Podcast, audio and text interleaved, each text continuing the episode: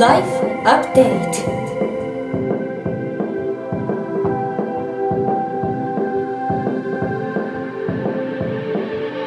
ライフアップデートライフアップデート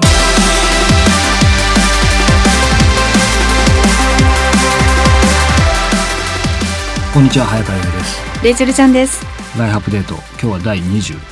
回です、はい。レイチェルもう10月ですが、えーいつも起きる時間は遅いんでしたっけ、それがですね、最近あのロサンゼルスに夏に行ってからね。ライフスタイルがガラリと変わりまして、飲み会朝までよく飲んでたんですけど、週何回も。はい。深夜のラーメンもやっているような結構アバンギャルドなライフスタイルだったんですが3時4時に寝る、はい。それが普通にてっぺんって私たち教会用語で言います、12時前に寝たりとかですね。マジっすかあの目目がちゃんと朝に覚めるっていうすごい健康的なそれは何何が変えたんですか？あのインスピレーションをね友人から受けまして、はい。健康的な生活をしていてとっても素敵な人生を歩んでる人を見た。あ素敵だなと思ってるうちにえ会ってきたんですね自分が。やっぱりでもあれだね、なんかこういうのが健康にいいから早起きが健康にいいからとかそういう話じゃないってことだね。じゃないいんですね。思ったのはですねモチベーションをそこに持っていかなきゃいけないっていうのは、うん。あの外からの効力がかかるんですが、うん。インスピレーション内側から湧き上がるのでなのでこうあらなければいけないとか義務感とかこうしなさいこうした方がいいですよよりもああなりたいの方が実はパワフルなんだなっていうことに気づきました。モチベーションだとね、その一時は上がるかもしれないけどやっぱりインスピレーションみたいに持続しないよね、そうなんですよね。早川さん早起きですよねいつもね。僕はね早起きだったんですけどやっぱり5時起きとかだったんですけど最近ですね。まあでももともとね番組でも言ったと思うんですけど早く寝ちゃうんですが、うん。早寝遅起きになってきましたねもうこのままどんどんどんどんなんか一日の半分ぐらい寝るんじゃないかと思ってたんだけど、えー。えでもレイチェルの話だけど昔は、うん。昔でもつい1年ぐらいまでやっぱりほらそういう規則正しくとか早く寝たら早く起きるのが当たり前みたいに思ってたんだけど、なんか最近本当もうそういうのを手放してうんまあ、この番組でねまだ半年もそういうそういう意味では経ってないね。あのちょうど初回だよね、うん。あのほらデジタルのタイマー。で起きる時にスマホを持ち込まないように聞いてたけど、えーごめんなさい。まあアップデートしてるということです、うん。もうそれすら実は使ってないというか、うんもう目覚ましかけるのやめてですね。ないですか。適当。うん。だけど本当にやっぱ必要な時って起きるじゃない起きますね。ですかそう、うん。仕事があってアポイントがちょっと早い時は目覚ましかけるんですか？えー、とそうですが、もうあんまり早いアポイントを入れないっていうのはなんかもう自分勝手な感じに、あれかもしれないけどそう、う。ん。だんだんレイチェル化してきます。いません。もう午前中ほとんど仕事を入れないっていうね、なのでちょっと僕の師匠ですけども。いえいえ。まあ、そんなわけで今何の話してたんでしたっけオープニング、睡眠ですね。早早寝早起きそうのそうなんかやっぱりねレイチェル言ってるように、まあ、睡眠も含めてだけどやっぱりこうあらねばならないになった時点でどんなにいいものも、うんやっぱりその効果って半減しちゃうと思うので、そうですよね。まあ、言われてるいいこといいものは実践するに越したことないと思うけどやっぱりそれよりもその自分の心かなっていうふうに思いました。が、ワクワクするかしないかっていうのもねインスピレーションなのかそうじゃないのかってねそうですいろいねろあると思いますが。なので今週も皆さんにインスピレーションをお届けしていきたいと思います。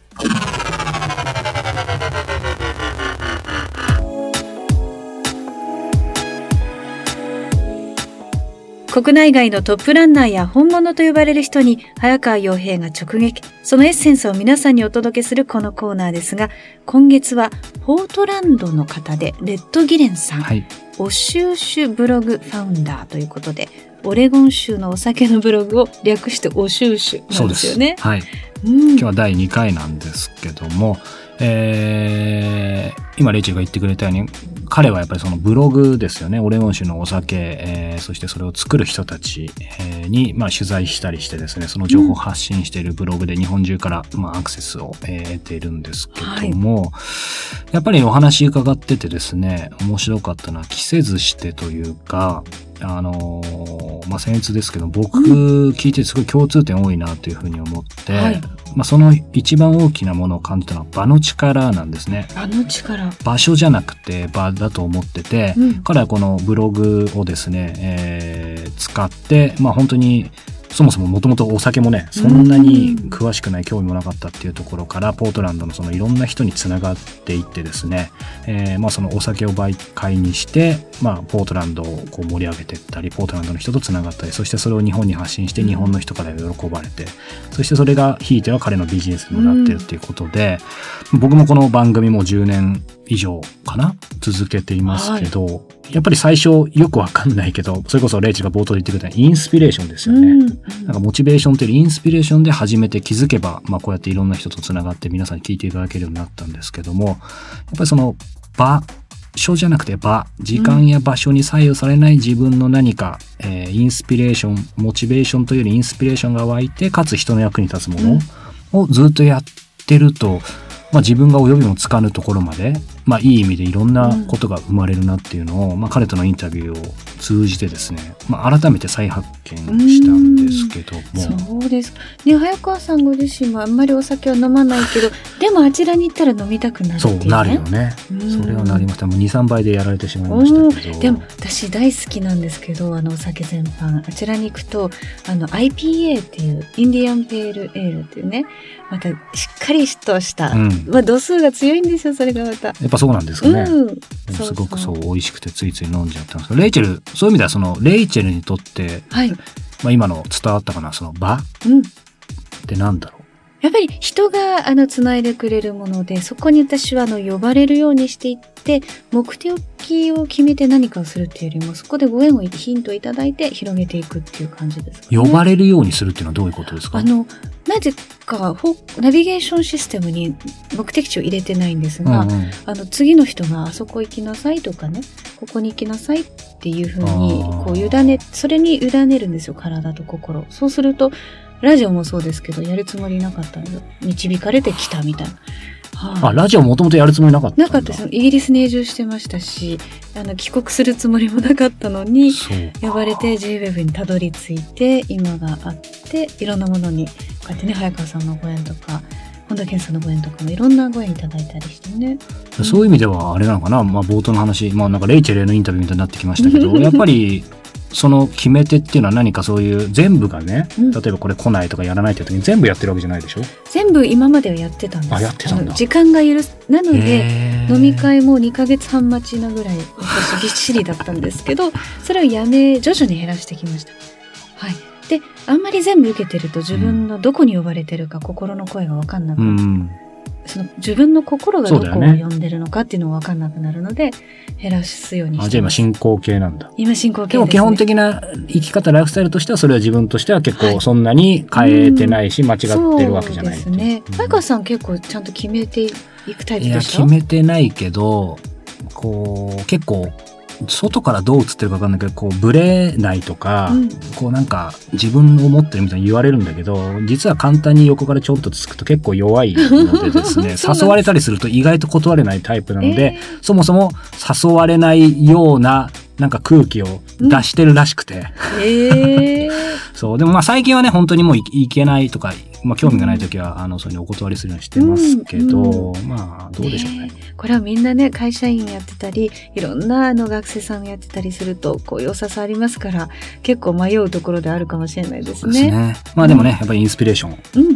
えー大事にしていきたいなというふうにね、うん思ってますが。ね、レッドギレンさんのお話にたくさんのヒントがね、隠れてますので、ぜひお楽しみください。そうすると今日まさに聞きたかったんですけど、内容はもちろんなんですけど、本当にそのお最初の欧欧収集ブログ、はい。これって本当に、まあ今時の言葉でいけば、オウンドメディア。温度メディア。うん、その成功例って言っていいと思うんですけど、はいあの、まあ、変な話ですけど、事業に、として挙げられましたけど、欧州種ブロブロブログそのものでは収益ってないわけですよね。もうもう全然。全然。あの、宣伝も出してないし、あの、できるだけニュートラルな、ポあの、ほら、外部のはい影響がないように、はい宣伝もしないにして、全然収益全然、一銭もないです。はい。でも、それを僕がきなぜ伺いたいかというと、それを事業っておっしゃったじゃないですか。はいというのはなぜですか？あの、やっぱりまあ、もともと、やっぱその、その、情報をなんていうの、提供することがすごい付加価値だと思うんですよね。で、それちょっとベースですよ、その基本で。そのお客さんが、あの、まあ、その、まあ、例えば、この、オレゴン、ポートランドのお酒はいシーン、カルチャーに関して興味があれば、もう、遊ばず、遊ま、まあ、ご拝見してくればすごい嬉しいんですけど、それなんだ、認識が高めるんです、その欧州州ブログ。で、ここ全然宣伝もないし、本当にもう、まあ、趣味みたいな、本当熱心で、あの、記事を書くことになりますよね。で、そうしたら、ある意味で、あの、いい記事を出せば、いいイベント、まあ、イベントを提供すれば、やっぱ、ちょっと、あの、信頼性が作られるんですよね。あと、あれ、日本語で、で日本語かな、オピニオンリーダーっていう、はいはいはいはい。もう結構大きいですよね。はい。で、それ、その、信頼とか、あの、いい、まあ、評判、いい評判が作ることすごい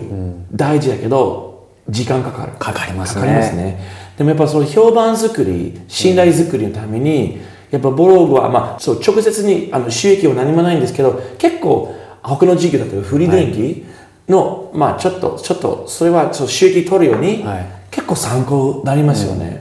だからその同時、もう本当にもう、同時、まあ、その欧州州ブログとフリー電気をして、まあ、そのうまく、まあ、まだうまく、全部、あの、その組み合わせまだ分かってないんだけど、一応その、情報オンリーのアプローチ、その信頼性、評判作りのために、あと、まあ、おやっぱ、あの、お楽しみですね。はいあの、ブログの内容は、まあ、今みたいに取材するじゃないですか。やっぱり、この世の中で一番面白いことは人間じゃないですか。本当そうですねその取材して、面白い人間がいっぱい会う会うから、それも、それわがままの理由かもしれない。でも、そのためにやっぱブログもやっぱ続きたいですね。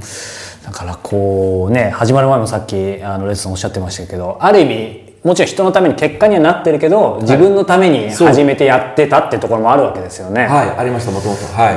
あの、もともとは、まあ、日本語を忘れないため。はいあと、移住したばっポーターに移住したばっかり、僕全然、その当時はあの在宅勤務だったから、はい誰も知らない。ネッポータトワークないーに住んでも、ね住んでても、達もいない誰も知らない。だから、一応ブログだったと、ほら、取材して、だいたい取材のお願いすれすれば、向こうはだいたいイエスと言うんだよ。そうですねあの、お酒作る人たちとか、お店のオーナー。でそうすると、あの、いっぱいネットワークを作ることになりました。はい。そうかこうあんまり自分の話をするとあのお叱りを受けるかもしれないですけどなんか全く同じことを僕もある意味あそうですか。ね、レッドさんその欧州市ブログ、はい。で僕はこのまさに番組で、はいはいはい。こう外から見たらこの人何やってんだろう収益になんないのみたいにどうやって、言われて。どうやって、どうやって食べるんだろうねとみんな思うんでしょうね。でも多分あの僕はそれはすごく分かりますね。短期的にはお金にならないけど、はいはこれをこうハブその場にしてですよね自分が会いたい人に会って世の中の役に立ちながら結果的にそうです。だから、どんどん大きくなってそうね、今すぐそうしでなってないことでも、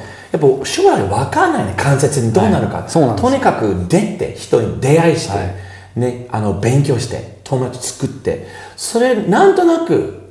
最後、もう、なんかで、なるんですよ、なんかもう今分かりますよね。そういうね感覚的にそうなってくるそうそうなる。絶対ねでもすぐじゃないかもしれない。でもそれ長期的考えれば、もうねいいと思います、あの改めてですけどこのブログを通してレッドさんご自身がなんか得たことだったりあるいは発見したなんか大切なことって何そのブログ、はいやってて。そうあのまず、まあ、あのやっぱりもう一つそのいろんさまざまな職人さんにあって彼らの仕事すごいなと思って。自分がそんなに今ものづくりはあんまりセンスないけどその人たちすごい。でその職人さんはね彼らの、まあ、生きがいっていうか、お金じゃないいいものを作ることがすごい大きい、なんかそれすごい尊敬して、い、やあとやっぱりこのブロブログ通じてあのあのまあ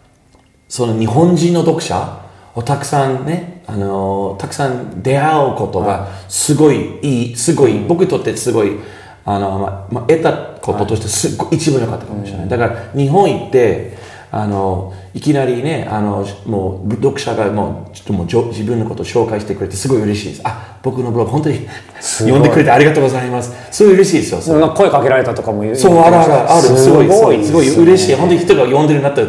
最初びっくりしましたね。普通にねアクセスだけ見てね 何千何万って言ってもピンとこないですよねで実際目の前にそう。ででも人そのブログ誌読んでいただいて、まあ、実際にポートナー聞いて自分でもここの例えば美味しいビール美味しいワイン、美味しい美味しいハードサイダーねを飲んで別の世界、ねを発見してくれるとねそれも嬉しいですね、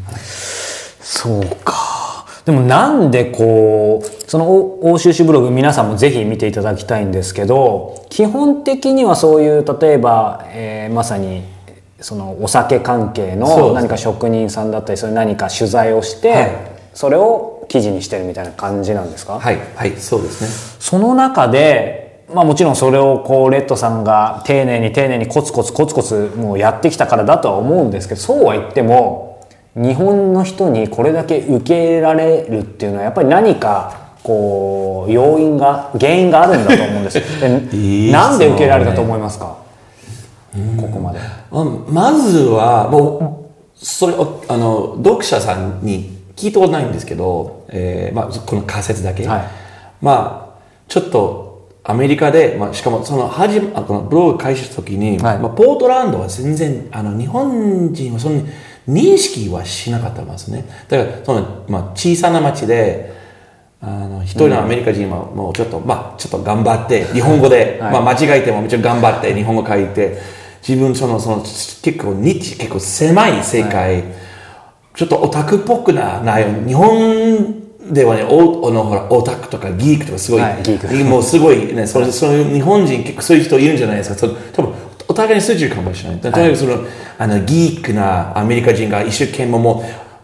う日本語でポートランドのお酒文化、すごい狭いそうですコンテンツに関してもう確かに。記事書いて、まあ、みやっぱ知りたいから、とはい今度何の記事が出るかってね、多分興味持ってる。あの、いや、わかんないもそれかもしれない。で、やっぱりあともう同時に、はい。そうですね、3、4年前から、ポートランドに関する認識が急に高まって、日本人も最近、ポートランドのことを好きになりました。はまあ発見した、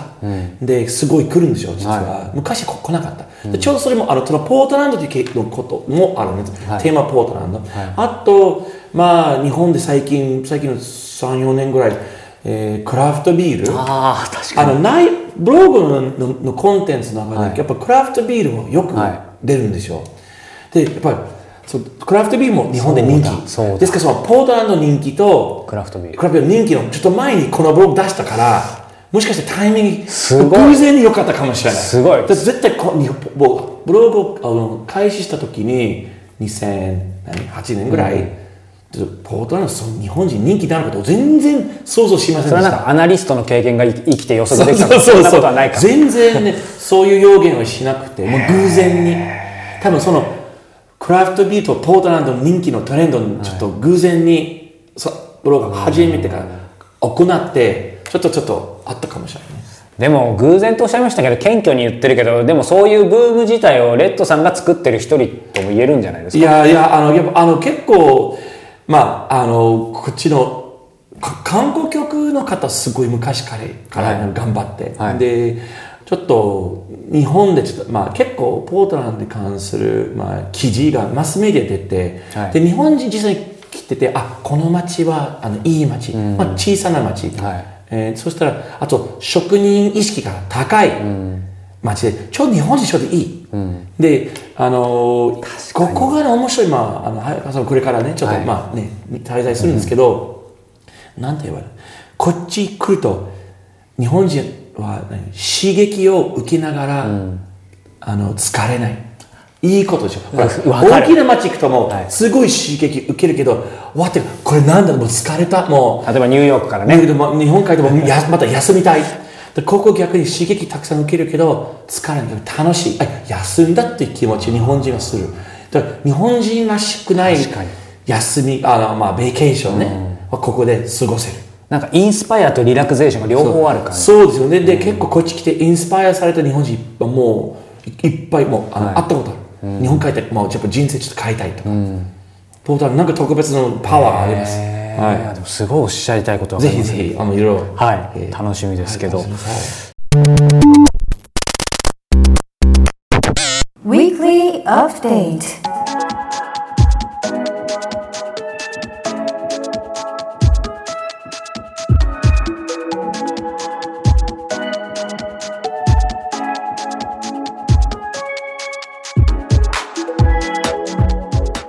Weekly Update このコーナーではプロインタビュアーの早川さんが実際に体験した人生をアップデートしてくれるものやことをお届けしています。今週は何ですか？今週はですね、久々に本なんですが、はいえー横尾忠則さん、うん。美術家の横尾忠則さんの、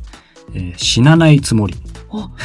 おまたタイトルがインパクトありますねそうな。んですよ。久々にちょっと本読んだんですが、うんなぜ横尾忠則さんの本にたどり着いたかというとですね、はい。えー今後、えーまあ、あえて名前明かしちゃうとちょっと面白くないんですが、間もなく登場するであろうですね、うんえーある、えーゲストの方のですね、はい。えーまあ、古くからのご友人が横尾さんでですね、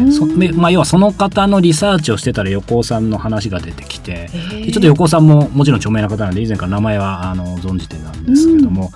の人ちょっと面白いなと思ってでね。でなんか直感でその方の取材準備進めながら並行してこの本買ったらですね、うん。まあ、非常に面白くてえで、まあ、彼ねあの美術家で、うん。まあ、世界的にも活躍してる方なんですけどもともとはねグラフィックデザイナーだったところが、ある時ニューヨークの、えー美術えー美術展かな、はい。見に行った時に、えーそれこそ、えーピカソかな、はえーの絵か何かからすごいインスピレーションを受けてですね、うん。もうその場で画家宣言をして画家になっえーたすごい。っていう、まあ、あの、それ以前も、〇〇宣言みたいなことをですね、うん。よくしていた、やっぱりすごく素敵な方なんですけども、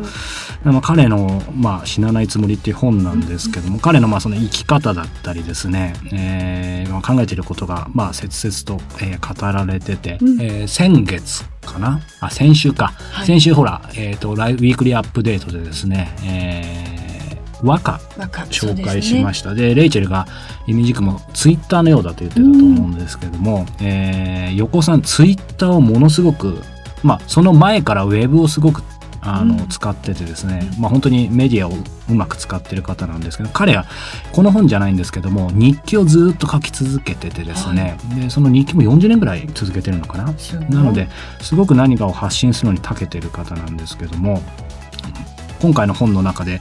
ぱりすごく面白かったのがですねまあその見出しだけ言うと「無心より無頓着」とか、無心って心を無にするよりも無頓着。そう。やっぱり無心っていうのは彼禅をかつてやってたというか勉強したらしいんですけどやっぱり無心って難しいと難しいですね。うん、そりゃそうですよね、うん。もうなんかブッダとかの世界だと思うので。ね。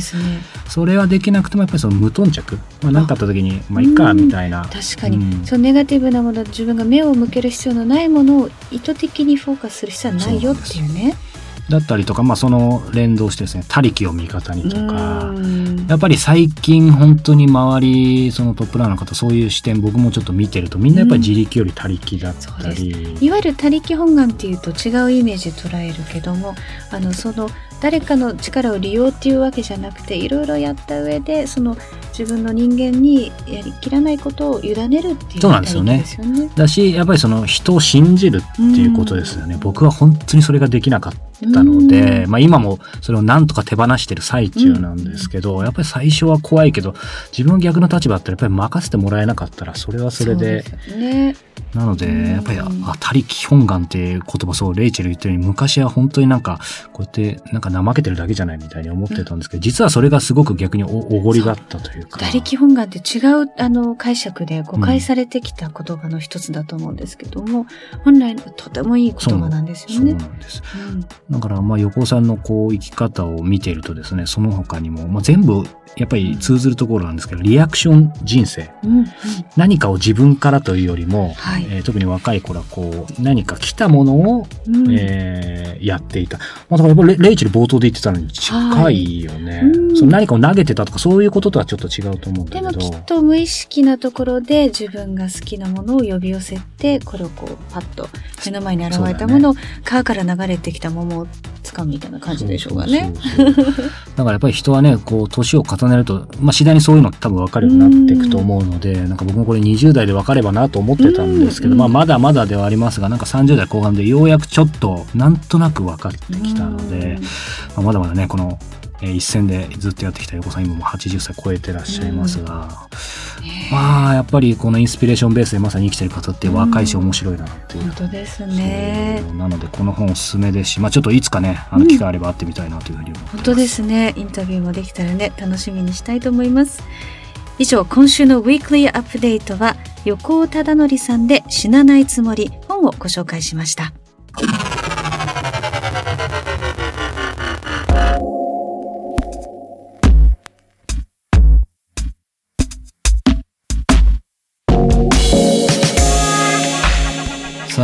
今週のエンディングですが、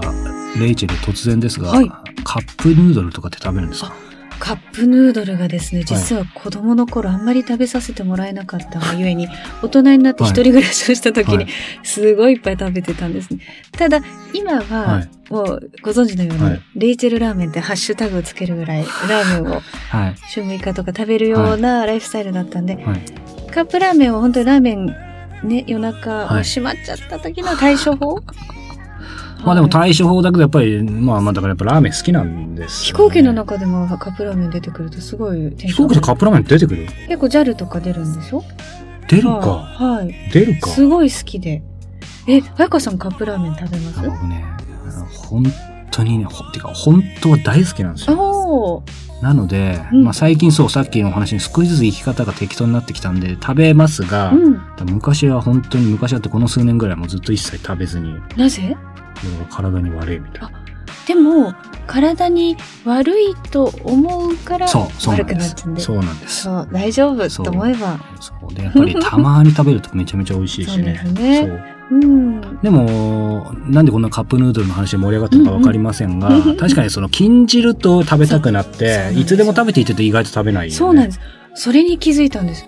私も週6日深夜にラーメン食べる必要ないじゃないですか。ないですよ。昼間に。ないですよ。でも、そう、そう、ニュートラルに近づけると、はい食べても食べなくてもっていう状態になるんですよね。そうすると今は週6じゃないと。じゃないんですね。週3ぐらい。いや、それがですね、一気に月1に減ったすごいりして、ちょっと極端ですね。私、その、あの、反抗心でしょうね。